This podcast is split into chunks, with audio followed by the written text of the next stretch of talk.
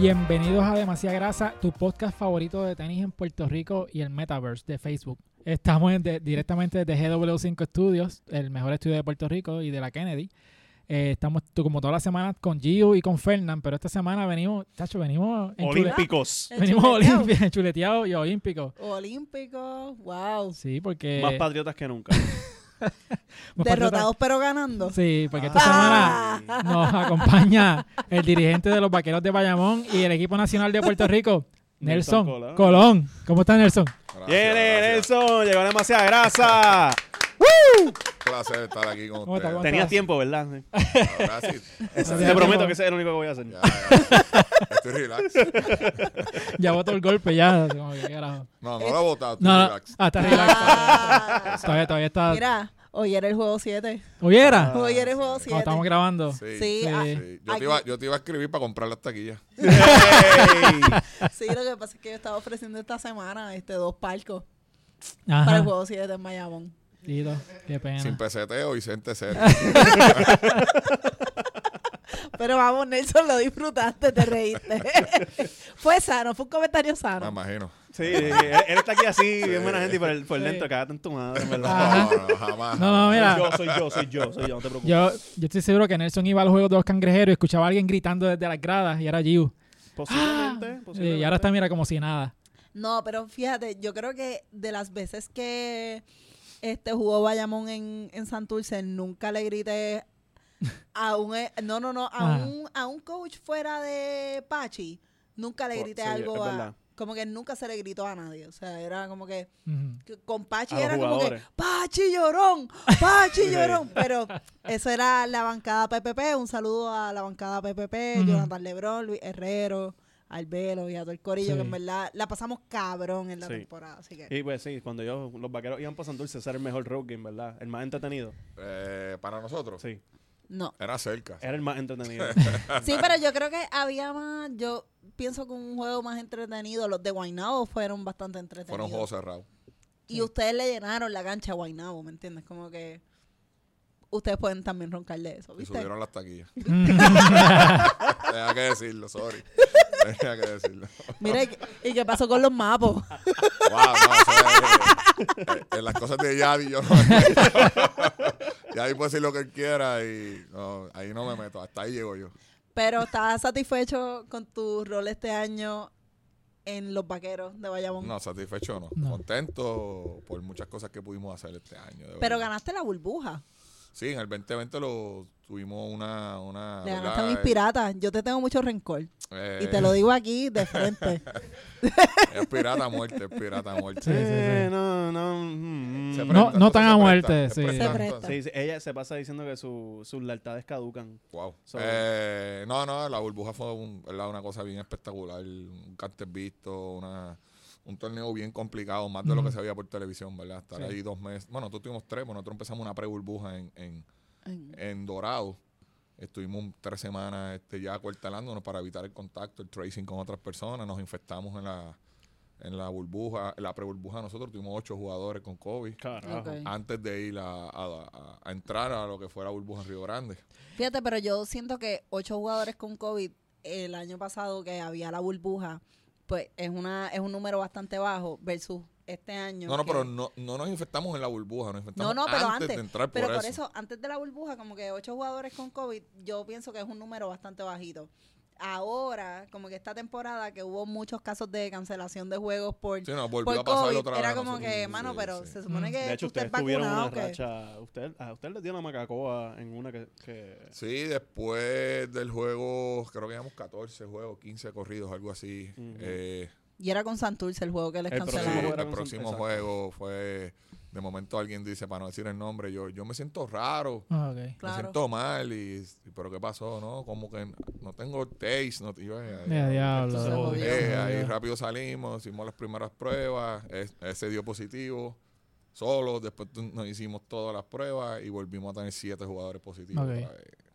Diablo. Y, Y, es triste, perdón que te interrumpa, No, no. porque No. rápido empiezan como que estás descansando a los jugadores, eso no se hace. Ah, pero aquí Descansando. siempre Sí, pero no, no, no, no, Pero no. yo aplaudo la consistencia. El season anterior, 8 ocho, enfermos, este Siete. 7. No, no, estamos ahí. Coño, Estamos ustedes, duros, ¿viste? ustedes están cabrones. Sí. ¿sabes?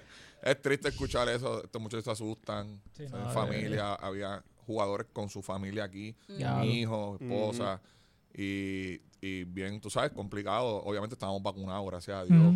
Que la vacuna es un refuerzo, como uno dice, ¿verdad? Y, y nos ayuda mucho, pero es Eh, complicado. pu- Pudo ser peor. Y- ¿no? O sea, Claro. Yo pienso que más complicado hubiese sido que le hubiese dado en la burbuja el año pasado, que estaban todos como que conviviendo, como quien dice, o sea, estaban, ustedes estuvieron como, ¿cuánto? ¿Tres meses? eso es lo que dos yo quería meses, Dos meses y preguntarle. medio. Dos ¿Qué? meses. Dos meses y medio conviviendo todos juntos y que de repente le dé a uno, es como que, puñeta, yo tengo compañero de cuarto, yo estoy, o sea, voy a infectarlos todos, se va a descabronar la burbuja y por lo menos pues eso no, pa- no pasó. Yo te, yo que, eh, basado en esa pregunta, yo quería preguntarte que esa dinámica de la burbuja, ¿es algo que ayuda a la dinámica del equipo, a la química, o es algo que pone mucho estrés en las relaciones como tal de, de un equipo? Había- mi, mi- había pregunta, Había mi estrés. pregunta de eso Pero es también como- ayuda, Sí. porque, perdóname, No, tranquilo. nunca, nunca habíamos pasado tanto tiempo juntos. eh, no había tantas distracciones. Sí. eh, estábamos bien enfocados en baloncesto. Mm, Y eh, obviamente, pues, esa es una parte bien positiva. La Sí. otra parte era, primeras dos o tres semanas estábamos presos en, en- en un, en un hotel de lujo. A eso es a lo que yo voy. y, Mm, Sí. nos restringían muchas cosas.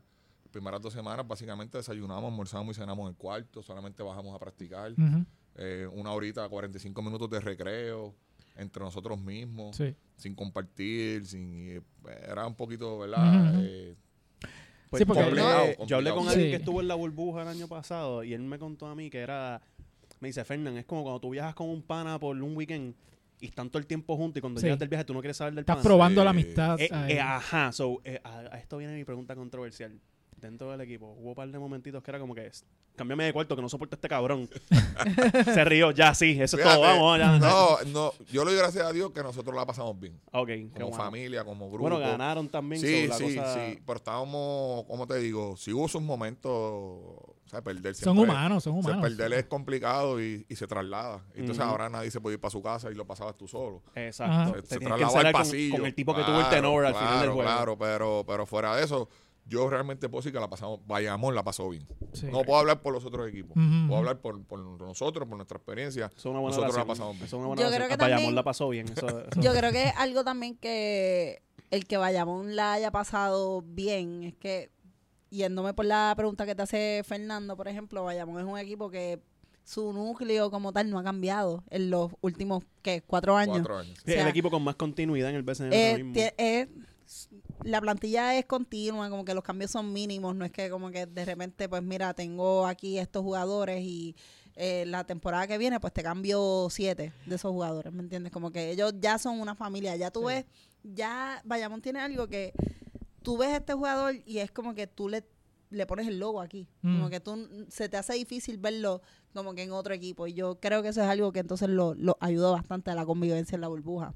Sí, fue así, familia, somos familia ya, ya no, no somos un equipo, somos una familia. Y yo pienso que eso es- habla mucho de la, de la gerencia de Bayamón, ¿verdad? Mantener ese núcleo por tanto tiempo, porque yo he visto otros equipos eh, que empiezan los playoffs y empiezan a cambiar fichas y a cambiar jugadores, traen un refuerzo nuevo y qué sé yo, y en el básquet no es tan fácil. En papel tú dices, ah, esta persona es buena, Cae, ajá. pero en la vida real es diferente cómo se Sí, como acoplan y cómo... con Beasley, que lo dejaron a lo último. Beasley jugó Exacto, cabrón, pero no, exacto. eso no necesariamente... Beasley, o sea, tú dices, pues. NBA y toda la cosa, pero cuando Pero llega no aquí es otra cosa.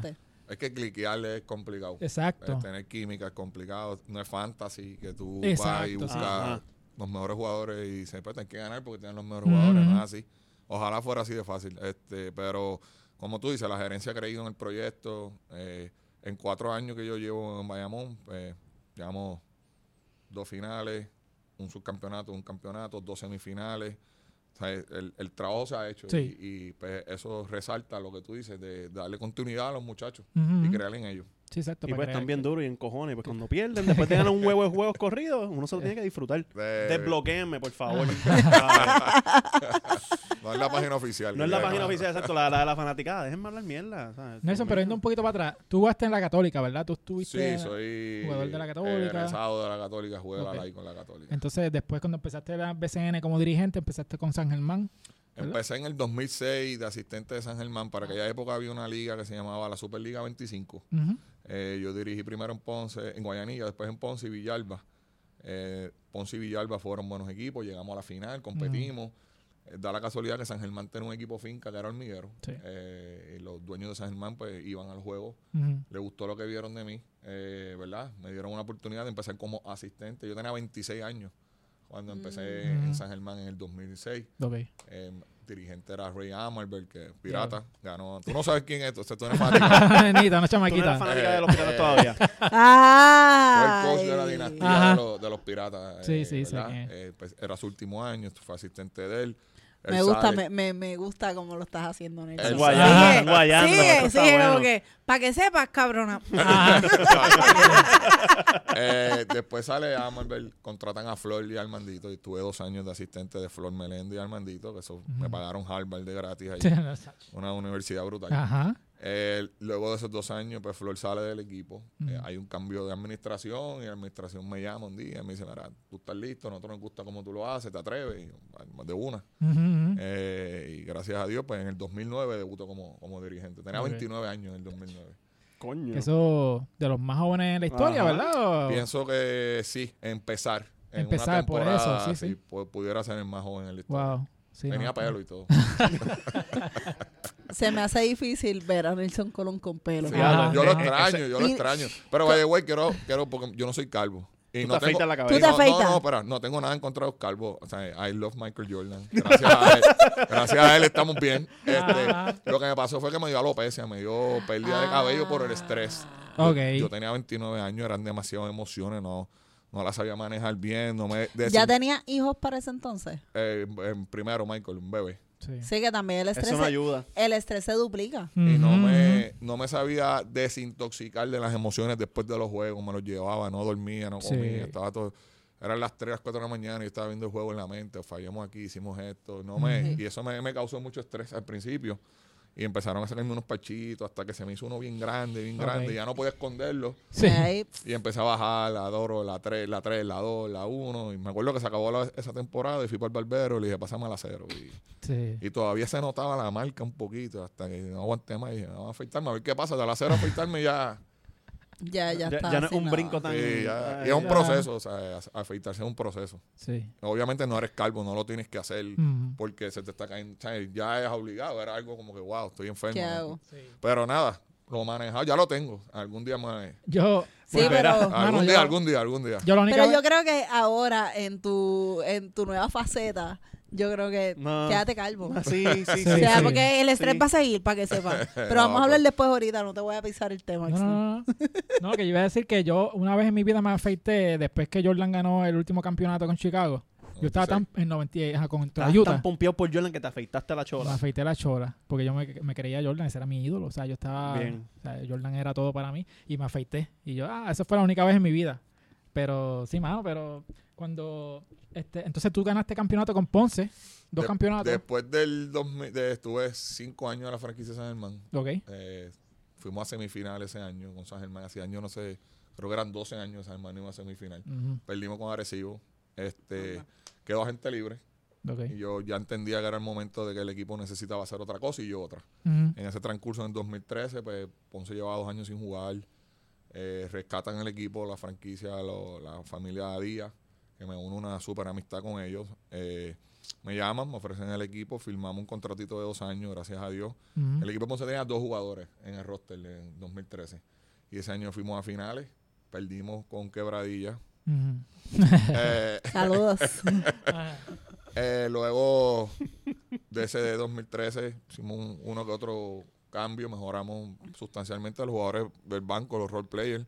Y gracias a Dios ganamos 2014 y ganamos 2015. ok. y siendo, voy a pisar esta pregunta, pero siendo natural de Ponce, siempre como que cuando empezaste a seguir BCN o estabas como que invested en el BCN, ¿tú querías como que te sentías como que parte de los Leones de Ponce o en algún momento como que te viste tentado a, sabes que me gusta esta franquicia aunque no sea mi pueblo, voy a apoyarla? Pues, al principio soy león, era león full. Eh, mi familia, mi papá para descanse, mi abuela, todos fanáticos del equipo de Ponce. En Ponce baloncesto es religión, o sea, ahí no hay break. Es una cosa bien No, fuerte, bien no- fuerte, bien fuerte. Es fuerte. Este, Y sí, era León, pero una vez empieza a hacer un negocio y uno empieza a hacer dinero y uno empieza a trabajar, ya como que se desconecta un poquito del León. Cuando uno regresa... Money pues, Talks. eh, claro, cuando, cuando, familia, familia. cuando uno regresa, pues ahí pues, viene ese feeling también de que, wow, estoy en el equipo, ¿verdad? Que, que seguí, que, que era fanático toda la vida. Y sí, es una responsabilidad bien grande. Porque, para darte un ejemplo, en San Germán perdíamos un juego o dos y a veces pues, el sábado estaba libre, me iba para Ponce, casa de mi mamá, hacía otra cosa. Yo vivo en Ponce, tengo que echar gasolina, hacer compras, llevar el nene al cine, ir a buscarlo a la escuela. O sea, no hay break, no, no, no, no se puede desconectar de eso. Y, Te gritaban cosas por ah, ahí. facho, full. con, con la familia está encima y te Sí, gritaban. sí. so, ustedes no tienen idea las veces que mi mamá se fue llorando de una cancha de Ponce. Cabrón. Porque mi mamá no es deportista, mi mamá no entiende lo que está pasando. Mi mamá aplaude cuando el equipo la echa, ¿me entiendes? Este, y de momento empieza a escuchar toda esta presión de que es por tu culpa, esto, no haces esto, tú no sirves, bla, bla, bla, bla, bla, bla. Y, y se la llevaban, pues empezaba a llorar. Y, y- muchas veces pasó en Ponce, yo dirigiendo a Ponce. ¿Y cómo tú lograste manejar esas emociones quizás en tu familia? Este, o lograr como que para que, qué sé yo, este, tu mamá, por ejemplo, eh, con el pasar de los años, como que decirle, mami, este, esto es parte del, de- del trabajo, estos son gajes del oficio, igual con, o sea, tú tienes hijos, ¿me entiendes? Como que las cosas que te gritan, las cosas que te, que te dicen, ¿cómo tú manejas eso con tus nenes, con tu familia? Decir como que, mira, Corillo, eh, me va a pasar esto, esto y esto, es súper normal, no la pierdan. Mi mamá aprendió, le tocó aprender. Este, gracias a Dios no tiene redes sociales, tampoco escucha ni está pendiente en ese mundo, pero sí le tocó aprender y de entender que las decisiones mías, pues mami, a veces la gente le va a gustar, a veces no. Yo sé lo que estoy haciendo, confía tú en mí. Eh, a la larga, pues, ¿verdad? Tres, tres finales, dos campeonatos. o yo, yo creo que sé un poquito lo que estoy haciendo, porque uno termina siendo, Claro. o sea, si uno le hace caso a la gente, uno termina siendo el más bruto, porque Sí. todo el mundo sabe más que uno, nadie ha perdido, todo el mundo está invicto. Bueno, y en deporte, en Puerto Rico aquí todos son doctores, son doctorados en, Eh, en sí, opiniones sí. deportivas. ¿Cuán, eh, cuán cierto es que te quieren más en, en Bayamón que, a- Uh, que al mismo. Javier Baez? By far. Hacen primero una estatua de Nelson Colón que de Javier Baez en Bayamón. En Bayamón ha sido una experiencia brutal. Eh, de verdad que el approach de los fanáticos es totalmente diferente. Eh, y yo estoy bien contento, bien agradecido de Bayamón. Yo me voy de Bayamón cuando me voten, o sea, yo no me quiero ir. Pero los dirigentes tenemos tiempo en los equipos, so va, va a tener que pasar en algún momento, ¿me entiendes? Pero estoy bien tranquilo, bien contento de estar ahí. Me gusta la- el ambiente, me gustan nuestros fanáticos. Lo de este año fue espectacular. Los fanáticos 16 de Bayamón los, partidos. los defienden a muerte. 16 partidos en casa, yo te puedo decir 12 soldados, eh, los playoffs completos. O sea, eh, es una energía, un ambiente bien, No, bueno, bien, y bien positivo. De, de la burbuja a esto este año, pues me imagino que todo el equipo estaba súper activo. no, también. estábamos, era, era como que uno salía por ahí y miraba y decía, wow, otra vez. Claro. O sea, el juego 3, por decir un nombre. Eh, salimos otra vez, wow, el juego 5 lleno otra vez. Wow, eh, y ahí, pushing by yourself, o sea, ellos pu- empujando a la adrenalina, el hype.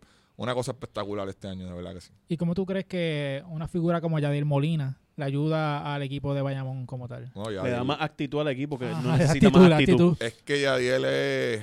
O sea, todos somos fanáticos de Yadiel. Seguro. Este, pero cuando uno conoce a la persona, no al, no al, al beisbolista que uno está Sí. viendo, a la persona, al líder, ¿sabes?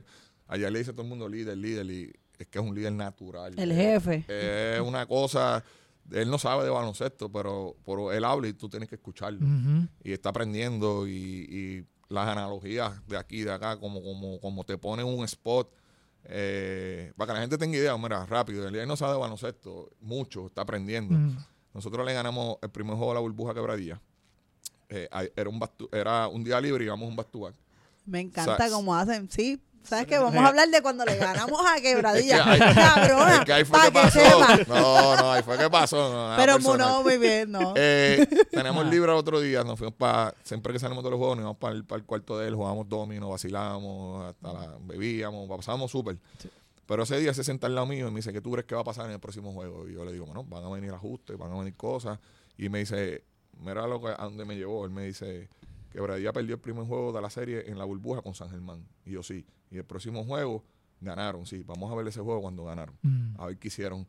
Y, ¿sabes? Sentarse ahí conmigo a ver eso y, y ponerme, ponerme en ese spot sí, él ahí. Es, es- es una persona especial. Conoce el deporte, es un ganador, tiene un ADN brutal. Impacta a los muchachos, me impacta a mí, impacta al equipo, a los fanáticos. Y es una bendición tenerlo ahí sentado. Sí, es que es cuando una- tú es estás bendición. expuesto a esa presión, porque él obviamente ha ido a la Serie Mundial y toda la cosa, so, Que esa ha ganado presión más de un ha ganado. que el tipo sabe Exacto. esa pendeja. Y él es el líder básicamente porque él es quien comanda el juego como catcher. ¿Sabes? Él está... Yo no sé si este año vieron una foto de él en un juego de nosotros en la Eh. posición de cachar. Sea, él- Sí, se enñangotado sentó- como si él, él Él se se sentó al frente de, él- de su silla y estaba en la posición de, de cachar. Y Yeah. Cuando yo vi esa se foto, puso cómodo. cuando yo vi esa foto, uno dice, no hay manera en el mundo que Yadir Molina esté más concentrado haciendo algo que cuando está cachando. Mm. Y en un juego de Bayamón, mira hasta dónde él llegó. Es, es fanático de los muchachos, fanático del equipo. Es otra cosa, el tipo Sí, otra sí, cosa. sí. Él llegó a un juego de San Luis allá en, en, en MLB y llegó el, el pregame, llegó con, con el jersey de los vaqueros. Ah, Y estaba todo el mundo allí con ¿qué es eso? Ajá. No, no, pues acuérdate Mira, que en ese momento gusta- salió el hype de, de, de Bad Bunny, Ya, eh, todo. Y él estaba callado, él lo, él lo escribía, tranquilo que yo salgo pronto, ¿sabes? y, y- y le cayó un juego con el jersey, eso estuvo y, cabrón. y todo, ya, él es otra cosa, en verdad que es otra cosa.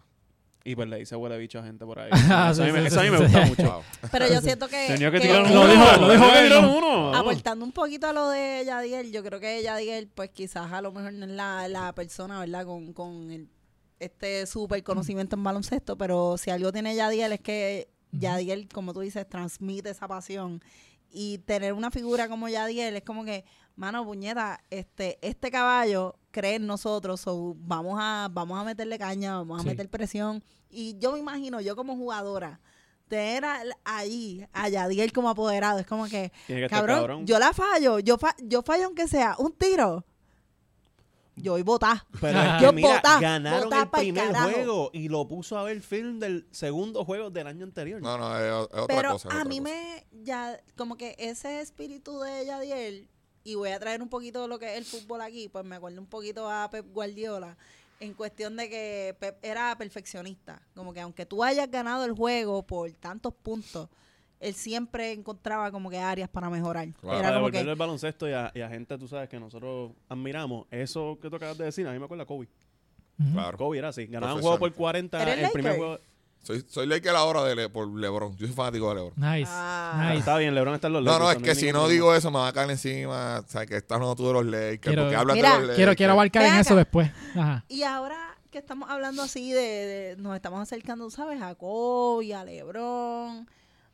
Voy a decir algo y para mí tú eras como que el Paquito Pared del BCN, porque tú ibas, tú ibas en chaqueta Y las y tenis. tenías tenis La puestas, Jordan, una la Jordan, Jordan bien. Eh, cabrona, pero espérate, tú, tú ibas en en chaqueta a los juegos. diferentes, sí, él iba en Y Yo no me chaquetas acuerdo de en chaqueta. y yo decía y estoy aprovechando que estoy te, te tengo de frente, te lo Ah. voy a decir que cuando tú no te ponías la chaqueta, que te ponías el el La polo hoodie, o- o- no, no, Hoodie o polo. el hoodie, ustedes perdían y pasaba. Cuando Nelson Colón iba en chaqueta con los tenis, eh, brillando como Una siempre, victoria segura. ganando. Eh, tengo muchos fanáticos que me gritaban, ponte el traje.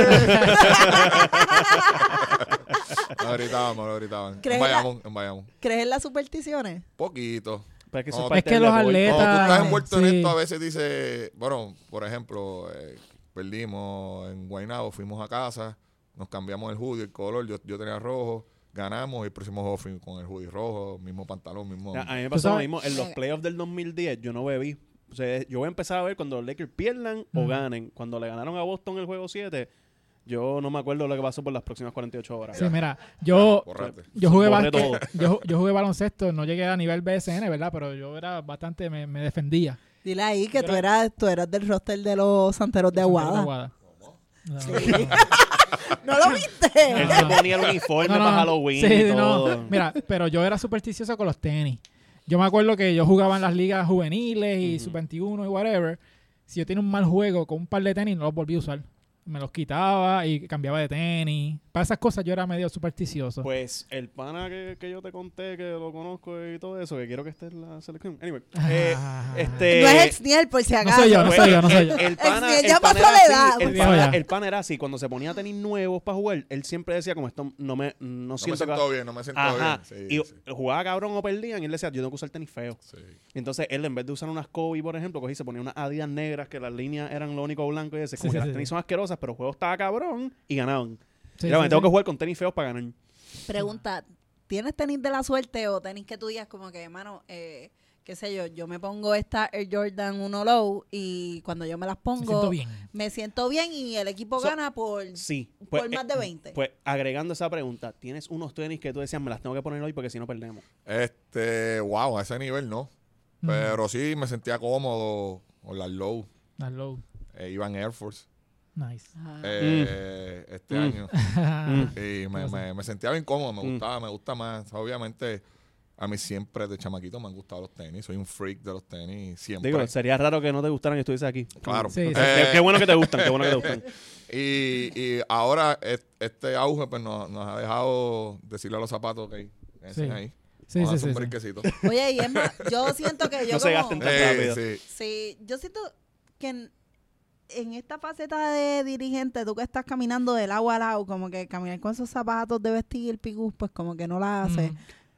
Y eso pasó en la NBA, de hecho, este el año pasado. En la burbuja. eh, pero Sí. antes de la burbuja pasó, cuando Kobe lamentablemente Ajá. muere, muchos coaches, Doc Rivers Sí, fue uno de ellos, se pusieron el. COVID ahí. eh, y todo el mundo se ponía a Y todo el mundo- y y, entonces, también pues, había pasado en situaciones de cáncer.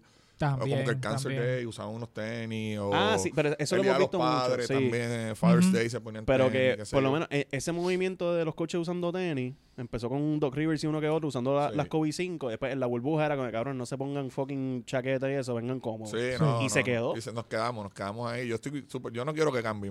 Es que mira, a mí me encanta eh, en béisbol, de, de los detalles que más me gusta, es que el dirigente siempre está en uniforme. Claro, y he preguntado el por qué. Eh, y, eh, lo que nos decían es que él, él va al, al terreno. Exacto. Eso, Ok. eh, nosotros- Eso hace como- sentido, ajá, pero tú estás en que- la cancha ahí. Como que nosotros no entramos a la cancha, pero ellos entran al terreno. Ujú. qué sé yo, yo, está bien, pero. Y mira, y preguntando, por- eh, hablando de fashion así, eso, había un jugador que tú decías en Bayamón.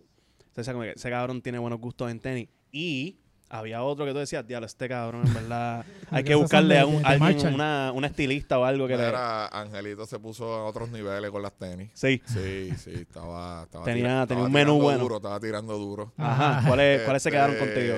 Eh, mano, y somos 12 los dos.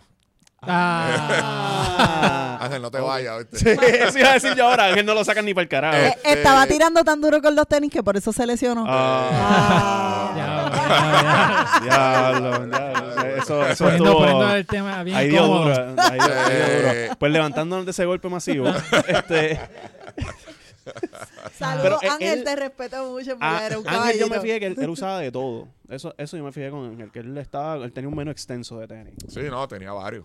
Por eso, Tenía entonces, pues, varios, ¿cuál tenía se quedó varios. contigo que tú decías como, dámelas? Eh, la, las Kobe Rinch. Ah. Siempre, eh, es que, mano, es un hombre que sabe. Esas son mis tenis Sí, sí, favoritas sí, que sí. no tengo. Sí. So- pero, yo, pero yo tengo las blancas y las rojas. Este, Ah. de esas Kobe. Nice, Ah, nice, ok, nice. so, Y- vamos a hablar después de y- cómo tú consigues tenis. Por favor, saludito allá, Adiel. Nice, nice. Ah, esa es la cone. Eh, Es que ya ya- lo- pero mira, ok, tiempo. Yo soy cangrejero. Mis lealtades caducan si me consiguen tenis. ¿Cómo? Ok. Wow. Mira, So, Yadiel, tenemos que Pero hablar. está bien difícil que yo vaya a un juego apoyando a los vaqueros. Yo no estoy Ah. diciendo que los voy a apoyar, pero Está si me regalan Mira, Con mucho- tenis. Con mucho respeto. No, yo- no todo el mundo es scout, tranquila. Ah. Nice, nice. Mira, ya que entramos, ya que entramos en, los te- el tema de los tenis, ya estamos hablando de tenis full. eh, vamos para los 90. Eh, Gran Hill. ¿Tú eras Uf. fanático de Gran Hill? ¿Qué pensabas de- del Pues tipo? mira, Graham me gustaba mucho porque es de, es de- yo soy bien fanático de Duke. De la Universidad de Duke. Para mí, Mike Krzyzewski es el mejor dirigente. Coño, en- Nelson, íbamos bien. íbamos bien, bro. Yo soy la- de UNC. Pero, Ajá. Pues, que, pues, volvemos a lo mismo, todo el mundo puede ser boy scout. Ajá. Este, me, llevé, me llevé mi agüita. y, soy bien fan de, de- de esa universidad, de lo que es el programa de Duke y de- del coach. Eh, Gran Hill viene de ese programa que lo estoy viendo Sí, los, los tres años de colegial completo.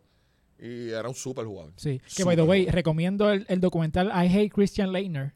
Ah, está Sorry, buenísimo. está Sí. tremendo. I'm still hate Ah, ¿de verdad? Christian Leitner, Sí. La Oye, gente pero- lo sigue odiando todavía. sí, Ese sí. Claro. documental fue tan fucking Está bueno con las buenísimo. También, Sí, que yo conozco gente que no ven no ven NBA, no ven colegial, no ven baloncesto Mano, y les encanta el el tipo era documental. un savage, era un savage. Sí, no, era, era algo diferente para aquella época. Un, un, un jugador eh, como él, con, su, con, con sus características y siendo un white chocolate, ¿me entiendes? Sí, ¿Sabes? sí, No, sí, Sí, sí, exacto, que era un nene blanco de No, chavos exacto. también que que, solo... que no jugaban de esa manera como jugaba él y el tipo era el tipo era otro. Y probablemente, probablemente de los mejores cinco jugadores de la historia de colegial, él, Sí, él tiene que sí. estar ahí. Pero, este, mano, pues Gran Hill, yo me acuerdo cuando él sale, que él, eh, él estaba con fila. Sí. Y, la y fila blanca alta sí, aquella, pues, feísima. feísima, pero, Pero, fila Sí. puso todo en él. Esa era la próxima estrella. Claro. So, eh, vamos a ver en pantalla. No, Fila decía estos- que sí iba a ser suyo Los, el- los fila, los Grand Hill número uno. No sé si se acuerdan. eh, no Eran sé, azules. eh, estos son una versión de Sprite. ¿Tú te acuerdas del anuncio de Sprite? Ujú, Toma. Sprite, qué sé yo. Pues esto es basado en ese anuncio. Eh, obviamente con los colores de la lata de Sprite. Yo, yo me acuerdo, o sea, claramente ese anuncio, que eso fue como que la gran cosa. Me acuerdo cuando estaba en la cancha y alguien trataba de donkear y no llegaba. Sprite. Toma Sprite. Te fuiste Sprite. Sí, sí, exacto. Yo me fui a Sprite muchas veces. Yo fui muchas No, veces. cuando yo jugaba básquet, pues a mí me decían la otra cosa de eso, que era te quisiste guillar. Ah, ok. Como el anuncio de, de, de Mazo, que era el, el Sí. muñequito de la frito. Eres Ah. más joven. Ya, exacto. Yo, yo soy- Bueno, yo no sé la edad de él, ¿verdad? Yo, yo tengo Pero- 42. Ah, pues igual. Sí, sí. Estamos ahí, tengo 42. Pues, Pues, ¿Ustedes se acuerdan de ese anuncio? Yo no. Claro. Yo me acuerdo, yo me acuerdo cua- cuando, tú tratabas de donkear, este, ibas a comprar allí Sprite en el colmado de Baldín allí. ah, En, Vale, en oye, pero tú, tú, me- tú, tú hiciste Hizo el research, ¿viste? ¿Viste? Hiciste la asignación. Sí, Sí, sí, sí, sí, sí. allí era en Baldín. Allí era. Baldín, Baldín Allí allí, era, claro. este, seguro. No, mano, pero yo, yo nunca llegué a usar fila. Yo tampoco. Este, me daba cosa usar fila No. porque yo era bien también supersticioso para las marcas. Eh, yo usaba, me acuerdo que yo era Nike, pero también hubo una fase de, mía de Reebok, porque yo era fanático de Allen Iverson. Te fuiste con Aileen. Me con fui AJ. con AJ. Y yo era fanático de Allen Iverson. Obviamente, pues, yo, yo era fanático de los Bulls por Jordan, Ujú. pero era un bastardo de equipo. Yo no tenía un equipo, eh, ¿sabes? Tú eres más de jugadores. Yo era más de jugadores. Eh, obviamente Puerto Rico no tiene equipo, so es como que yo, yo me enamoraba del jugador. Pero Gran Hill era tremendo No, jugador. no, Granjera era la potencial cara de la NBA en Sí. el relevo de Michael Jordan. y, y han salido reportajes de que por culpa de los filas, Ah, Bueno, él demandó, yo creo. y eh, todo. él tuvo muchas lesiones porque decían que la- las tenis no estaban bien... No estaban catered al tipo de Exacto, pie. para el tipo de pie de Sí. él. so- Oye, fue de tobillo su lesión. exacto. So, Y y pues, esas filas son feísimas. No, tan fea. O sea, el, el, el modelo del tenis horrible, pero me gusta la colaboración con Sprite. Para ah, no, mí, claro, metieron dinero ahí. chévere. Claro. Sí, está- está- está ¿sabes? chulo. Pero, Claro. ¿sabes? Que marcas meten dinero en, en tenis, como Xbox, por ejemplo, que sacó una, unas tenis, nosotros hablamos de Ajá, eso en el de Xbox. Halloween. Nintendo también hace También. poco, Nintendo ha hecho, y, y Nintendo ha tenido fallos y ha tenido tenis buenas, pero Sí. Xbox, por ejemplo, siempre que se ha metido en esto de las tenis, horrible, o sea, Eh, las cagan. sí, bueno, Entonces PlayStation tiene las tenis con Paul con George, Paul George, que sí. para mí son una colaboración que, o sea, meten chavo y cambian. ¿Cómo que se llama? Cuando le gusta al nene mío esto, los animes. Ajá. Ah, Los pero eso, animes eso es lo que está pegado sí, ahora los con, animes con también todo. están ahí en, en tenis también full. Sí, Mano, y, y y habla- están quedando Y hablando de jugadores que se han lesionado, de estos jugadores como Gran Hill, Penny Haraway, D. Rose, ¿cuál tú crees que hubiese tenido una mejor carrera si no se hubiese lesionado?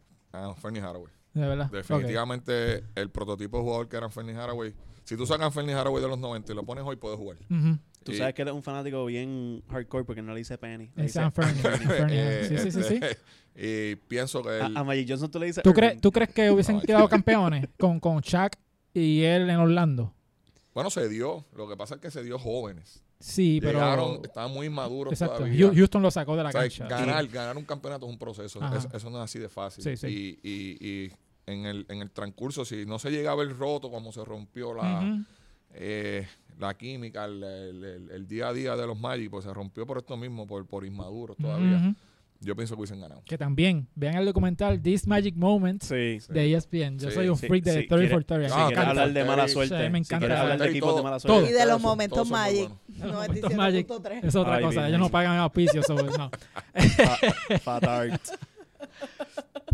Mira, este, vamos rapidito a un comercial que tú crees. Vamos y allá. regresamos hablando de, de la leyenda Michael Jordan.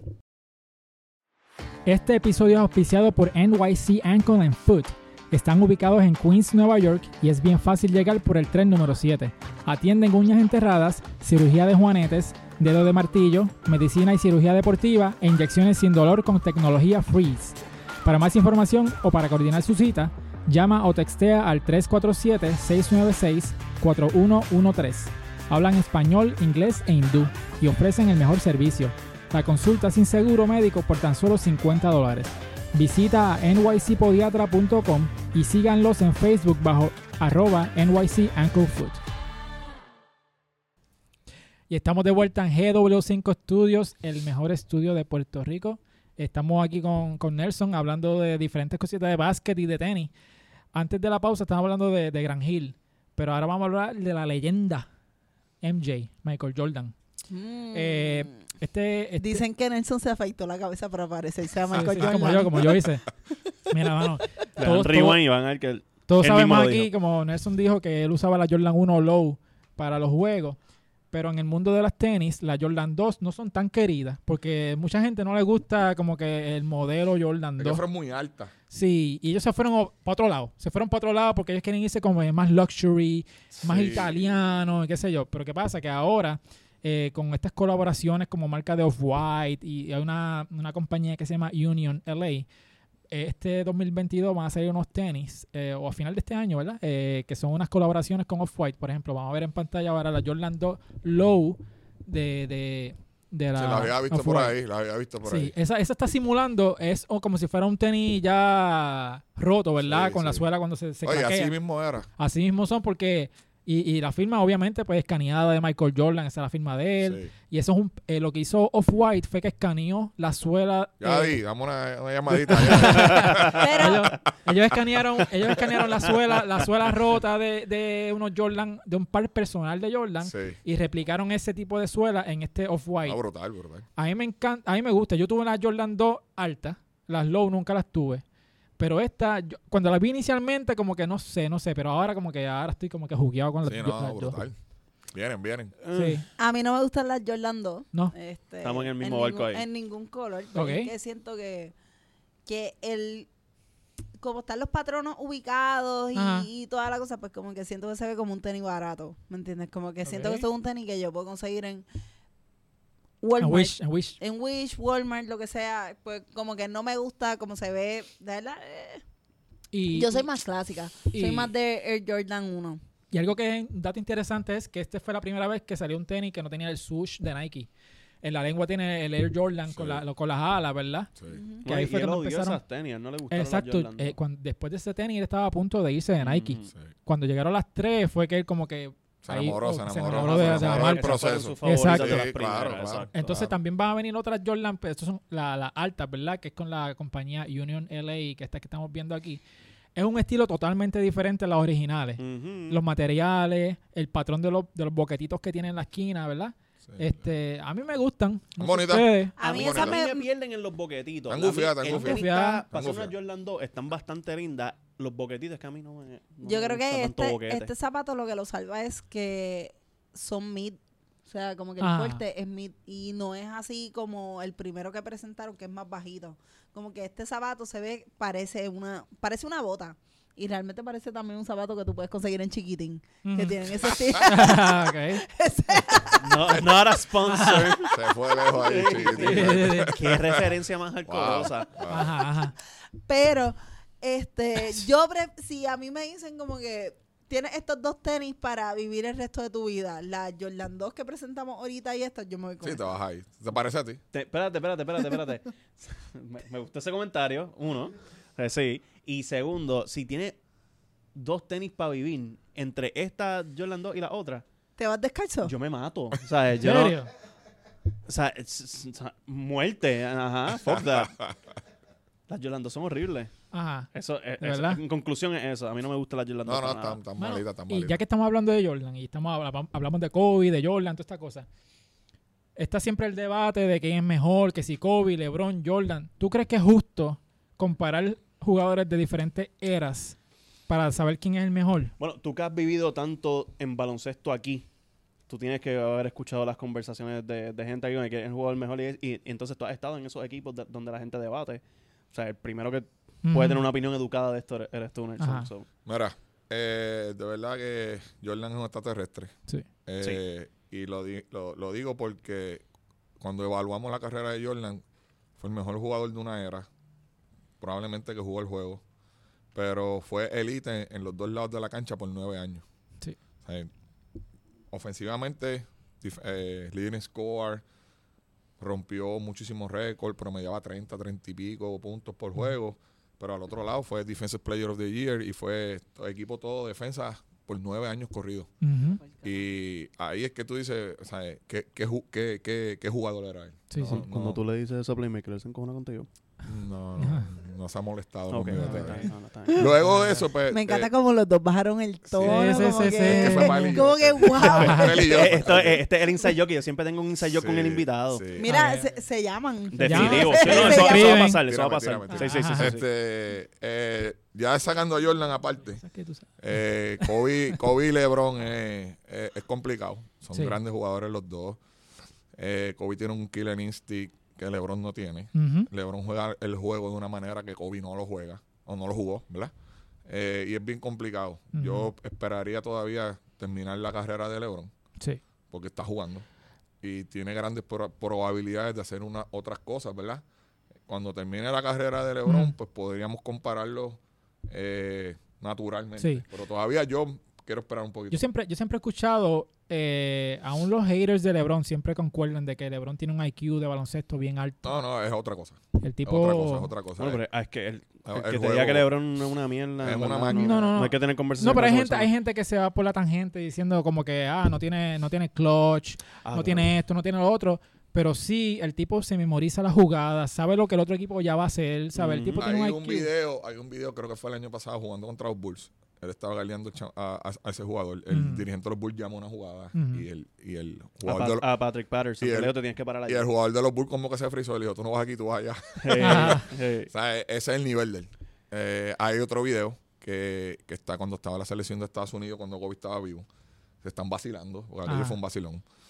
Y, y está, él se, se puso la, la camisa como se la ponía Kobe y se subió el pantalón. Ah, sí, que está hablando Sí, de la isolation. Están Cuando vacilando. Cuando y- Ah, Kobe hace así, sálganse para el carajo. está diciendo que dentro del triángulo offense, pues Kobe tenía su variante. es un- lo que tú estás diciendo. Exacto. Y, y eso, eso demuestra la, eh, la- la concentración y el nivel de cómo estudia LeBron en el juego. Sí, no, de verdad que está en otro No, el nivel. tipo un brain, seguro. Sí, sí. Este, Kobe es mi macho, pero va. Exacto, no, pero entonces, en tu caso, cuando tú estabas jugando los Cabos, ¿tú te, ¿tú te considerabas el mejor jugador o era Benji? ¿Quién era el mejor jugador antes allá? Wow, Benji. ¿Estabas Eh, preparado para esa pregunta? ¿Estabas no, preparado para esa no, pregunta? no. Bueno, Benji, caballo. Ah, Benji era muy fogoso, nos daba. Sí, sí, sí. Eh, para mí, me- mejor enteré, jugador, Me enteré, me enteré. mejor jugador para mí en aquella época fue era Edgar Duffield. Ok. Galdi, que es mi hermano. Este, porque tenía muchas cosas, pero era atlético. Mm, O sea, dentro de todas las cosas, para aquella época los jugadores atléticos sobresalían mucho. Y Galdi era, ¿sabes? Podía jugar de uno, de dos, de tres, y no tan solo eso. Terminaba, te la donkeaba en la cara, daba Sí. tapones, reboteaba, velocidad. Yo creo que era 100 metros, ganarse, ¿sabes? Correrle a Galdi para hacerle algo era imposible. Eh, Ah. y en 100 metros era, una- era otra cosa. ¿Y Yo tú? creo que, que por eso. el- Tú dices, ¿y tú crees que, que, que ese ambiente te preparó para el futuro como dirigente? Oh, muchacho, si hay presión en un juego de... si hay presión en un juego en Bayamón, pues, Ajá. ustedes no quieren saber lo que era 9 a 9 con la bola en los cabobos. 25 personas afuera esperando para jugar, Ajá. todo el mundo criticando, todo el mundo vacilando, un bullying, pero otra- de otros niveles. sí, sí, sí. Y- Cosas que no se ven hoy. Sí, no, no. Y era, era con los panas tuyos era otra cosa. Tú no querías perder, tú querías competir con ellos Sí, hasta lo último. So- so, aquello era otra cosa, de verdad Sí. que sí. Pero sí me dijeron de que tú no fallabas. Me dijeron, el tipo no fallaba. No, no, ese, ese te mintió. Ah, de verdad. me dijeron que no fallaba y que, y que, y que le gustaba el trash talk. Ah, sí, uff, trash talking, pero de toda sí. la vida. Ajá. Que no que fa- fallaba, mira, mira cómo falló con Guaynabo. Diablo, diablo. Anda para el carajo. Eso- es- me sí, dolió, ¿verdad? Eso me estuvo, dolió. Es eso un golpe estuvo bajo. Se me dolió. Golpe bajo. Completamente. Mira, tú- te busco una, te busco una mesa para que zumbe. Wow. ¿sabes? Esa me dolió, esa me Tuvimos que dolió. guardar todas las mesas para evitar violencia aquí hoy. ¿ok? Eh, Sí, sí. éxito a Guaynabo. en esta serie final. Deseamos lo mejor a Guaynabo. en esta serie final. Nelson, pero ya que saliste del juego tenía que tirarme el chiste, No, no, no. Está bien, está Porque, bien. porque después la gente te está ahí mira, contra, ponla contra la pared. Corillo, me iba a poner contra la pared, pero pues, es respetuoso.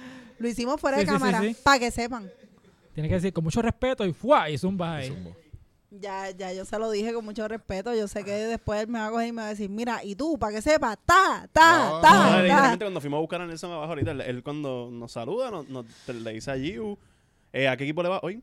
Y, o sea, No, rodó, fue- rodó. o sea, Eh, era una eh. pregunta eh, completamente legítima. Claro, o sea, claro. no- Mira, Pero, pero nada, nada, nada. Éxito a, Ajá, ajá. a Guaynabo, igual que Arecibo. Este, bonita serie. o- no, no, fuera, ahora fuera vacilón, una serie dura. Eh, mucha gente no, no confía en Guaynabo y, y, y- y siguen sin confiar en Guaynabo, pero ellos ¿Tú O sea, crees los se- underdogs? se han encargado de que eso no sea importante y que lo importante es lo que ellos piensan. So, lo han hecho bien. eh, y vamos a ver qué pasa ahora. Ya yo me desconecté, no, no creo que vea mucho. Sí, sí. Eh, tengo que descansar. me, dicen que Ah, no ah, te ah, tienes responsabilidades que no, yo creo que te tienen ocupado. Antes, antes de cambiar de tema, y te, Ah. te voy a pisar, Exniel, mala mía, perdón. Pero Oye, pues tú lo pisas todo el tiempo. y dice que no la dejamos hablar. Wow. ¿Viste? Wow. Si Yo que un ratito aquí me da cuenta ya. woman's planning. no, mira, pero para cerrar el tema de, de BCN y los tenis, No. este, No. Todavía. yo sé que no, pero escúchame un momento. Hágale, Ustedes no saben lo que yo les voy a preguntar. Los mejores tenis que viste en la temporada de BCN, ¿quién los tenía? Ángel y era En, la en Grinch. overall, tú dices. No, No. Bayamón. Overall, overall. No de tus jugadores, como que tenis que tú hayas visto en la cancha que tú dices, mano, ¿Cómo tú conseguiste eso? ¿y esta grasita que tiene? Vi, vi par de tenis de eso. Par de Kobe. Par de Ángel, como dije. Pero fíjate, Benito tenía unos Vince Carter retro de los Uh, Chucks. ah, No los usaba mucho. No los usaba mucho. Y cuando los usaba ganaba. No me acuerdo. Tengo que, tengo que ir al video. en verdad, esas tenis son viejísimas. Ahora me, me preocupo Sí, yo que sí, no se sí. descabronen jugando. No, es que yo creo que salieron retro. Sí. Le habían Sí. tirado retro otra vez. Ah, sí, sí, sí. Pero coño, wow. Eh, esa era la pregunta que quería hacer, porque en verdad como que, mano, Nelson que ha, que ha corrido todas las canchas, o sea, nosotros vemos pues lo que hemos televisado y quizás no lo vemos. Lo de Santurce. Sí. El, ki- el Kiss El Cam. Kiss Cam, Ah, Ah, diablo. Yo juraba Eh, que no iba a ver ese momento. Préstame el vaso un momento. Es que claro, no estoy bebiendo esto. Ah. Yo estoy con Aníbal. Ah. Muy bien, muy bien. Me gusta, me gusta. Pausa. Ah. Lo que pasa es que saludo a Aníbal. Eh, a Aníbal, Aníbal. Buena gente. bueno. Aníbal es pirata como yo, pirata muerto. Claro, y como le Sí. dimos, pues se fue para allá contigo. Ah. Sí. No, lo que pasa Ay, me es que encanta. Ahí está, se Sigue, activó. sigue, sigue. Yo les voy a explicar y yo espero que yo no tenga problemas con esta explicación. Lo que pasa es que Aníbal es tío de uno de los miembros de la bancada de Puestos para el Problema y ese día estaban jugando quebradillas con, con Santurce. Este caballero no fue. Lo mejor que hiciste. Este, Pues, me, me perdí a quebradillas perdiendo. Ajá, ajá. sí, pues ganaron los cangrejeros, ni modo, en verdad. Yo iba, ¿sabes qué? El resultado, yo voy a estar feliz. Este, y nada, pero estábamos allí vacilando. El mismo Aníbal me ve y me dice, tú me tienes confundido de qué equipo tú eres. Entonces yo no sabía cómo explicarle, como que, tú sabes, yo vivo aquí, pero entonces como que me gusta esto acá. O sea, pero vamos a dejar esto claro. Me gusta un equipo de expansión y un equipo de tradición. Boom. No es, no son los vaqueros, pero wow, Ajá. qué bache, me lo estoy Sí, no, no, vamos a quedarnos todos callados, por favor, porque la- la lógica está impecable. ahí, Ajá. Sal de ese bote sola. Yo tengo que hacer una pregunta. Ya que trajiste lo del Kiss Cam. Es que- ¿Eso fue un es- tema? Es que el rancho no es para todo el mundo tampoco. Ah. yo he ido al rancho y me gusta el rancho. Mira, Sí. pero pa- para lo del Kiss Cam, por favor dime que eso no se habló tras bastidores. No. Qué Ah, bueno. muy bien. Oh. No. Este- Loco, por favor, eso nada más vive en tu Ay, mente. clase, En clase ego, mente, clase en ego eh, tiene Todo este el tipo. mundo no hablaba de eso, por el amor a Dios. Todo el loco, estás como la como las influencers. Todo el mundo me está preguntando y nadie les está preguntando actually. La cuestión es que eso es embuste. Fernando el influencer. Vamos, a, Bueno, y vamos pro- por los tenis. Mira, a los tenis, Ajá, vamos cabrón. tenis. Vamos por los Fernando tenis. siempre. Mira, este, yo creo que yo, eh, hablando de LeBron, eh, había unos el tenis que cuando él se fue para Miami, o sea, que era el hype de LeBron. Sí. Eso era LeBron para aquí para acá. Y él era el villano porque obviamente estaba el super team de, con Wade, Bosch. Ellos tiraron unos, unos LeBron 9 que le llamaban la Watch the Throne, que era referente a un disco que tiró Kanye West con Jay-Z. Y este, son los tenis que vamos a ver en pantalla ahora, que son estos Jordan 9, eh, perdón, LeBron LeBron 9, 9. eh, con, con diferentes, como si fuera una cosa dorada ahí, el trono, whatever. Esto se había tirado solamente para Friends and Family de LeBron. Obviamente Kanye tenía un, un par, Jay-Z tenía un par, pero anunciaron de que los van a tirar para el público en general. Este, ¿Te gustaba usar el tenis de LeBron o tú no usabas mucho Yo soy LeBron? bien fanático de LeBron, pero los tenis de LeBron son, son muy altos, Sí. son muy... Sí, Yo lo voy a sí, decir, sí. son feos con cojones. O sea, la realidad del asunto es esa. Pero LeBron se colgó con sus tenis por sus primeros 10 años de carrera. Después empezó a tirar unos tenis más lindos. Ah. Ahora, ahora que Nelson hace ese comentario, yo me he fijado que tú no eres tanto de tenis altos, tú eres más de zapatos bajitos. Cuando tú jugabas, tú utilizabas tenis altos eran mid o... Es que para ¿qué aquella época era diferente. Sí, eso Eh, mandaban mucho los tenis más altos. Pero o- o hubo unos tenis que a mí me enamoraron mucho fuera de los Jordan, que gracias a Dios, ¿verdad? Pues cortaba grama, lavaba carro, me portaba bien. Sí, sí. Eh, los Fly, Oh, Que usaba Pippen. Pippen, Ajá. seguro, sí, sí. que salieron negros, rojos. Aquellos Fly Sí, me mano. encantaban. Me los compré un par de mano. veces para jugar y eran, eran bien cómodos y eran como con un size que no eran tan altos ni tan... ajá, estaban como a tres cuartos, más o menos. Esos son los mismos que él usó en las Olimpiadas en 92, más o menos. que salió un special edition de ellos, Sí, claro. pues, sí, pues esas tenis van a salir eh, ya mismo. Y, lo- y, me gustaban mucho los penny también, los primeros, los, negros y azules. Sí, Ah, pero a mí la- las pennies siempre están bien cabronas. y, De hecho, las Foamposites son... composites. Foamposites, perdón. Ajá. Son bien hit or miss porque a veces son... O sea, ah, tienen unos colorways bien cabrones y ahora tiraron unas blancas recientemente. De Com de Garzón. Ajá. Esas mismas. Ajá. Y son horribles. Pues esa tenis eh, valen 520 dólares. Eh, gracias. Esta. Y- No, no, no, la- la- la- la- la- van a tirar unas Penny la vers- versión de Com de Garzón, que es una marca de luxury. Y no sé si te acuerdas que la- las Fomposites tienen como unas líneas así, qué sé yo. Sí, que, Como curvita. Ajá, pero ajá, estas son círculos, son muchos círculos, muchos círculos. Eh, ellos básicamente cambiaron el, el- el- el molde, pero es el mismo, el mismo tenis con otro molde, con otros patrones. Y como es una marca de lujo, pues valen 520 dólares. ¿Sabes? Wow. Es como que... ¡Ya di! ¡Woo! Ya. No, ya, no, yo no gasto mis balas ahí, no, no, yo, yo no pido mucho, pero cuando, ¿verdad? La Pero guardo. cuando la- pido, pido Bien. Eh, Ok. Claro. claro. Mira, este, pero entonces, ah, ya que estamos hablando de LeBron, ¿qué tú piensas de este tema de los super equipos? Como cuando LeBron estaba con Wade. Como los vaqueros de. Bayamón este season. Ah, ¿tú piensas que eso, eso es bueno para la liga? Eso no es super equipo porque se es eliminaron. Es un halago. ¿Qué tú piensas de los Pero super equipos? Como dijo, nos eliminamos. Este, Ah. Pues mira, eh, es algo que, que vino a cambiar el juego. Eh, vimos a Jordan y Máxime ahora, la, lo- la juventud ahora, entendió que Jordan dijo, yo no me puedo ir de aquí, tengo que forzar a Pippen a el mejor jugador, forzar a todos mis jugadores para que, que yo creo que ahí es ese, ese esos dos minutos del, del Last Dance es donde se reduce verdaderamente el Last Dance, que él dice, yo no forzé a nadie a hacer nada que yo no hacía, eh, yo quería ganar. Y, y I'm pushing persons para puse personas a hacer cosas que a lo mejor no querían hacer. Sí. pero eran los primeros que abrían la botella de champán. Sí. eran los primeros que se midían la sortija. Ajá. Eh, o sea que lo que yo hice fue para ganar. Basado en esa filosofía que era la de antes Magic en los Lakers en, en Boston este, empiezan este movimiento de jugadores. Los primeros que vimos así fue Boston cuando, pero no fue, un- no fue algo planeado 2008 tú dices, Sí, Garnett. 2008, Garnett con Paul y, Sí. y con Ray Allen.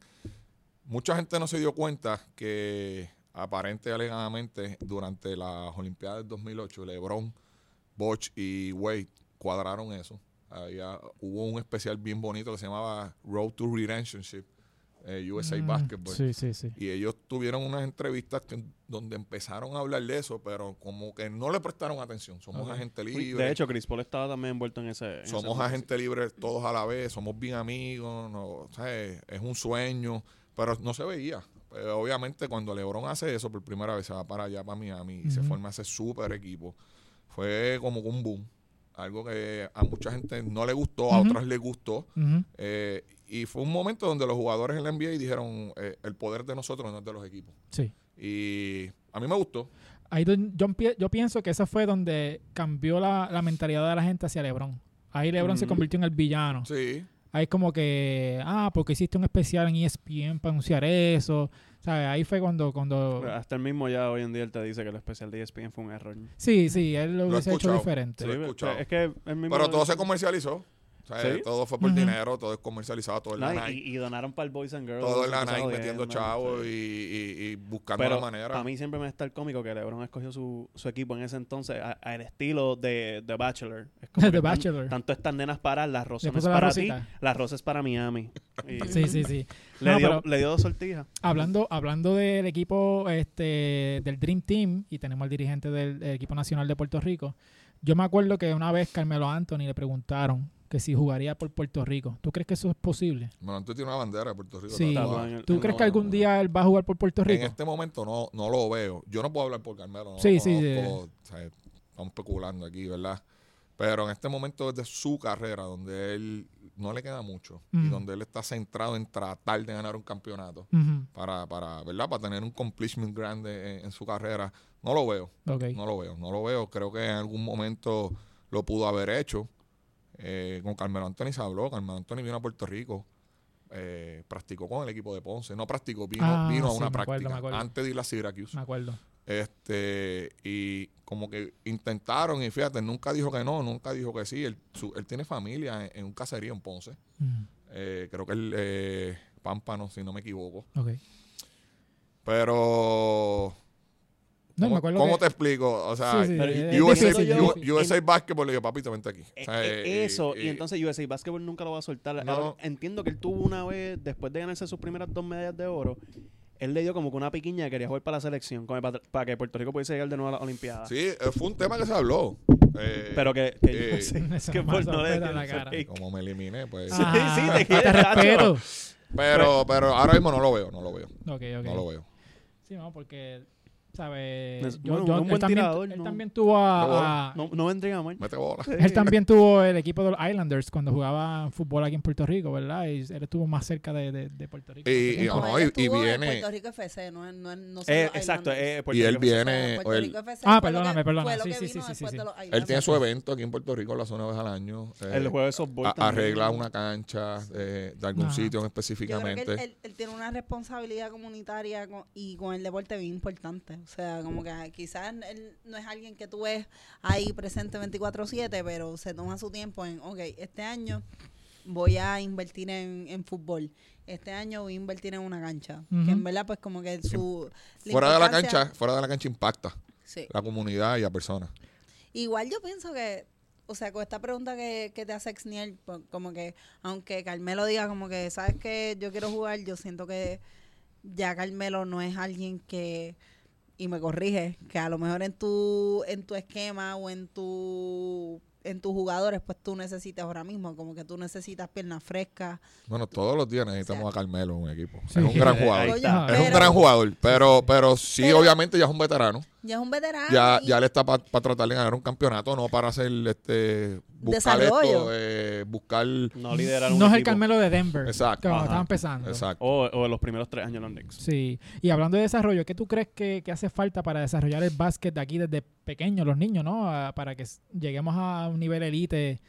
Porque mucha gente nos dice, yo he escuchado muchos argumentos de que aquí no tenemos la estatura, que quizás no hay disciplina o que hay diferentes cosas pasando en ligas menores que no desarrollan a los talentos. ¿Tú lo ves así o cómo tú ves la cosa? Mira, yo tengo la suerte de venir de las ligas menores eh, en algún momento, ¿verdad? Como jugador y, y como entrenador, en Ok. las dos.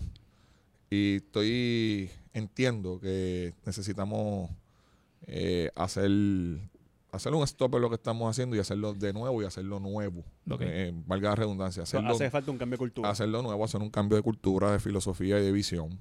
Eh, tenemos que desarrollar los jugadores a las destrezas y no para ganar. Nosotros va- vamos a nosotros vamos a un juego de nenes chiquitos de 8 o Sí. 9 años, me siento, y de 10 nenes hay dos jugando. El que drivea bien y tira bien para acá, y el que drivea bien y tira bien para Los acá. otros están corriendo en Y hay. 8 en, en una persecución de la pelota. Sí, sí, sí. Entonces, no, cuando tú coges y evalúas las destrezas de los jugadores, entiéndase, ok, este nene puede tirar un layup con ambas manos, puede tirar un jump shot, puede tirar un tiro largo, sabe pasar.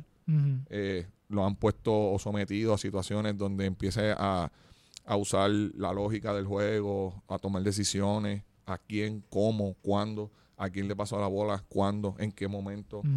Eh, esas son las cosas que tenemos que ir a dirigirnos, ¿verdad? Eh. A enfatizar en las categorías menores. Los papás es una de las situaciones, ¿verdad? Bien Sí. difíciles que tenemos. se pone A los papás les gusta ponerse la camisa al nene, montar la plenera, eh, beber. gritarle a los Estaban árbitros. La, la, venta- la, la, la- la neverita en la guagua, en el carro, eh, vacilar. Pero no, cuando tú le hablas a un papá, le dices, ok, ¿dónde se desarrolla tu hijo? ¿En una práctica un juego? ¿Dónde un nene tira más? Porque en las prácticas hay repeticiones. En el juego, con suerte, tira 4 o 5 tiros. En la práctica, a lo mejor hace 20. Eh, el desarrollo es una práctica, Sí. ¿no? Hay que jugar menos, hay que practicar más. y practicar bien. Porque si practicas mal, pues estás practicando mal. Eh, hay que... Pero eso es algo de siempre también, Mano. ¿verdad? Porque yo de chamaco me acuerdo la- las barbaridades que gritaban los padres Eso te iba a decir. Pero es que mira, Sí, yo, mano. el centro de mi high school, que fue el chamaco que más lejos llegó en cuestión de, de básquet de, de mi escuela, me acuerdo, él siempre era, era más pass first. Ok. Pero él metía la bola con cojones porque era súper alto. Pero entonces, el otro equipo que ya se acostumbraba, por ejemplo, cuando jugamos contra Colegio San José, pues ya es distinto y le caían encima al chamaco. Y me acuerdo una vez que él cogió un rebote ofensivo justo bajo el canasto, le brincaron tres tipos encima, la pasó para la esquina, boom, tira tres. La mamá del chamaco gritó, ¿por qué carajo no la tiras tú? Sí, y es sí, como, sí. mano, si la tiraba él o, o fallaba o le daban foul o whatever, y hizo la jugada correcta. Mejor y- tiro. en- ajá, to- tomó que la decisión que- correcta. Y los papás, anyway, estaban Yo creo que el- los papás también, al no estar, muchos de estos papás no necesariamente han tenido la oportunidad de, de De jugar. practicar el deporte. Exacto. Y al ellos como que ven el nene cerca del canasto, y ellos piensan como que, mano, tirala tú de una, pero es como que, cabrón, no la puedo tirar porque tengo uno aquí, tengo uno aquí, tengo uno acá, so, salgo mejor este enviándola acá y que la tire versus que yo la tire y me cojan el rebote y, o sea, me Sí. cojan el... Por eso te digo, las destrezas. Hay que- nosotros vamos a jugar a Europa y todo el mundo dice, ah, pero los tipos de Europa tiran, pasan, pero que no, a un nene grande. Y esto lo hemos visto muchas veces. Vamos a un juego y un nene grande, el más grandecito del grupo, se para y tira de tres y falla y todo, todo el mundo se toca la Sí, cabeza, sí, que hace sí, sí. loco porque lo dejan tirar de tres. Sí. O sea, si, si a Yoki, el de Denver, alguien le hubiese dicho, no, no, tú no puedes driviar, tienes que coger el rebote y pasárselo al chiquito. Exacto. Pues no viéramos el jugador que estamos viendo ahora. Sí, no, no, no sería el MVP O- que no whisky, un no whisky de la un vida. no whisky que, que, que no, no, tú no Que- puedes tirarle tres. Tú, Esa es Ajá. otra. Está la mala costumbre, eso mismo que tú dices, porque este chamaco es centro, pero él, nunca midió siete pies. Él era centro cuando éramos chamaquitos. Ahora tú lo Sí. pondrías en el BCN, el tipo fuera un point guard. Claro. Y entonces lo desarrollaron de una forma que él pensara como centro. Y Y no sabe ni driviar. por eso es que hablamos de, lo, de las destrezas, no, no cohibir. De, tú no sabes si, si. Yo he tenido equipos donde el centro es el mejor tirador. eh, en Ponce, a Mm. Yogu, cuando jugamos en Ponce. Y competía con Carlos Rivera en prácticas en spot y se iban 19, 18 los dos. Y si a ese, por, por usarlo de ejemplo, hubiesen dicho, no, Ike, tú no puedes tirarle tres, coge rebote y pásaselo al pequeño o, o tira cerca del canasto, no se hubiese desarrollado, no hubiese sido un jugador del NBA. Sí, sí, sí. O sea, tenemos que cambiar la visión. Pues, mano, este. Yo creo que ya llegamos al final de, de este tremendo podcast. De verdad que estoy aquí. A diferencia de todos estaría nuestros dos equipos, horas. A diferencia de todos nuestros equipos, Llegamos hemos llegado a la final. Yo sé lo que se siente. No, pero honestamente, Me este... había puesto la sortija y la dejé. ¿oíste? Mano, Ah. sí, lo debiste haber de hecho. Pero nada, no. O sea, Mira. lo ponemos en, en el Sí, thumbnail. sí. Hay un próximo, vengo con las tres o con la de Bayamón. Ah, seguro. Dale, dale, dale, dale. Oye, pero antes de este, como que, ¿cómo te sientes con este nuevo, antes de despedirnos, Sí, sí, sí. Como que quiero saber, tienes un nuevo rol en la Selección Nacional de Puerto Rico, ¿cómo te sientes, la noticia, tus planes, qué tú piensas, como que ¿Algún preview? ¿Algún preview de...? expectativas con que no te va a decir, ¿qué Que está no, diciendo? no, No, no le digas preview a él, como que, o sea, sabemos que tú sabes, es un halago que te digan como que, ¿sabes qué, Nelson? Por tu trabajo en BCN, eh, vas a ser dirigente de la selección nacional. Yo estaba en contra, by the way, o sea, me imagino que la gente... Qué buena forma de cerrar el episodio. Espérate, espérate. Conti- No, normal, normal. Pero de ella tú te lo esperas. Normal. Sí. Oye, pero Nelson, si hay- lo mejor que yo he tenido es la oportunidad de tenerte aquí y poder hablar contigo y decirte como que, mira, pues yo pensaba esto, pero también he tenido la oportunidad de escucharte y que tú me digas como que tu visión, como tú piensas, así que para eso es esto, la riña sigue igual, Claro. siendo... No, no, tú no para acá no vienes, tú quédate allá. Sí, No. muy bien, muy bien, muy bien. Bueno, ahora nos conocemos, que es diferente. Claro. No, Ah, ahora, ahora en los juegos, cuando se dan, se sacan el dedo. Eh, no. Ajá, de cariño, de cariño. no, ahí como que- Eso es panismo. Oye, Nelson, pero la has pasado bien, la has pasado No, súper, en verdad que súper. Eh, ¿Qué te digo? Wow, este, lo soñé desde chiquito. A lo mejor jugador, ¿verdad? Eh, no, no, no de coach, porque empecé como, traté de ser jugador. Eh, ahora con esta responsabilidad que me, que me, que me dieron, me, me siento bien honrado, bendecido. Eh, representar a mi patria es otra cosa.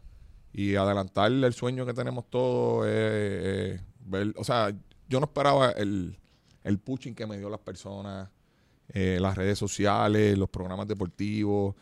En algún momento yo dije, pues, yo sé que yo lo he hecho bien, eh, he tenido, ¿verdad? Eh, exitoso, el Señor me ha bendecido de una manera grande, pero no esperaba nunca lo, lo que, lo que he recibido del pueblo y eso lo tengo aquí.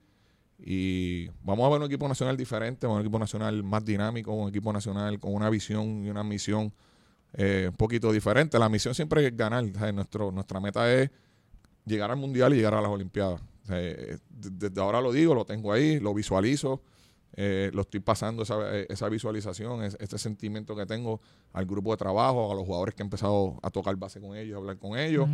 Pero tenemos que trabajar, no es fácil. Aquí sentarme es un vacilón, eh, Sí, igual pero que ella, que dice que todos los equipos ganan. Pero sentarse aquí es un vacilón y decirlo, hay que trabajar. Hay, hay que, Claro. hay, hay que enfocarnos bien fuerte en Pero esto. yo creo que también es un, es un proyecto de desarrollo que la gente que nos esté viendo por YouTube, que se suscriba, por favor. Sí, eh, like, demasiada grasa en la, en la campanita y nos estén escuchando, pues dirigir un proyecto de selección nacional es literalmente un proyecto, o sea, es un desarrollo constante, no es que hoy Nelson Colón, que estaba dirigiendo los vaqueros de Bayamón, que han llegado a tantas finales, semifinales, ya va a posicionar el equipo en tal lugar, o sea, como que la selección es un conjunto de gente de diferentes, de diferentes equipos y tú tienes que, ok, este es mi estilo, estos son los estilos de ustedes y hay que llegar a un happy medium para lograr los resultados. Claro, hasta a esta altura yo no le enseño a jugar baloncesto a nadie. Yo necesito que lo- las habilidades de ellos traducirlas a lo que queremos A hacer. lo que tú quieres. Y el compromiso mío no tan solo es con la selección grande, voy a impactar la 15, la 17, la 19,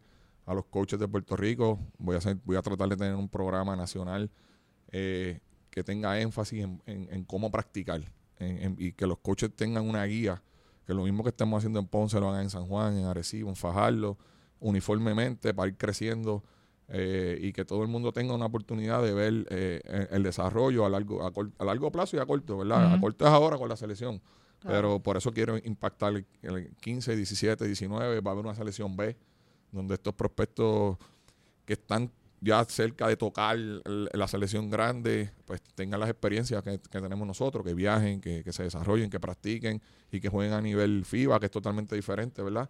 Y esas son las cosas que tenemos en mente.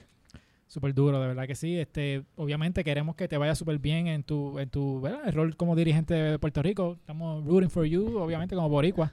Ellos Pero- dos, porque yo estoy todavía resentida porque eliminaste a piratas. pero- ¿qué te pasa Mira, a ti. ¿Te ¿Qué te pasa algo? ¿Te ¿Te pasa algo? ¿Te pasa algo? ¿Te- Eh, No. Me disculpo por la hostilidad, pero es que yo creo que Sí. te ¿Qué te pasa algo? ¿verdad? Sí. Sí, es que estoy bien ansiosa porque el miércoles 17 voy a tener un programita bien chévere con la con las mujeres de GW5 Studios, que son las mujeres más duras de los podcasts. Este, voy a tener un, un episodio bien chévere con Marisol y Gusabra de Siempre es Lunes, con Alexa de Hablando Pop y con Dolly que es de Dile ahí. tu madre TV, así que pendientes este miércoles ¿Cómo se llama el 17. No me pasa nada, bebé. El, el- el bebé no va. El bebé no va. El bebé no va. Y no, no, no, pero no me pasa nada y va a las 9 de la noche. ¿Dónde? Este GW5 Network en YouTube, así que por favor. Es interactivo, ¿se pueden hacer preguntas? Sí, sí, sí. sí. Eh, eh, pueden mandar preguntas por WhatsApp. Sí, Pueden sí. mandar preguntas por ya, WhatsApp, ya, sea de lo que Sí, sea, sí. Nelson. Ya, tú ya tranquilo. estoy bien puesto para ver ese show y el primer voice que va a salir es, Esta pregunta es dirigida para Gio. Sí, Gio, ven acá, ¿tú eres sí. leal? Ah, Sí. Ve acá, Giu. Cuando veas un, Eh, un user, el Capitán Pirata, pues ah, No, no, no, pero para que le den oído, Nelson, si te Nice. quieres unir y roastearme ahí, también Tienes la oportunidad. Sí, sí, sí. Este, Fernando lo va a hacer desde su handle, este, mamón de los Lakers.com. Ajá. Sí, ajá. Sin Wow. miedo y, Wow. y- y- y- ajá. Ah. Yo soy un mamón de los Lakers. Es un insulto. Y entonces queremos darle las gracias a nuestro auspiciador NYC Ankle and Foot. Eh, gracias otra vez por estar auspiciándonos episodio tras episodio. Eh, si estás en el área de Nueva York o estás visitando Nueva York, pueden ir a nycpodiatra.com para ver lo que ellos ofrecen. Hablan español, inglés e hindú. Uf. Hacen todo tipo de tratamiento para los pies. Pueden llamarlos al 347-696-4113 o pueden ir visitarlos en Facebook en arroba NYC Ankle and Foot. Aquí todo el mundo sabe que si estás con dolor en los pies es difícil estar engrasado. Claro. Así que los visitas, si no tienes plan médico, no sé si lo dije, 50 pesitos nada más. Si tienes uñero, ve para allá antes de ponerte una grasita, porque después la peste que esos tenis cogen. Sí.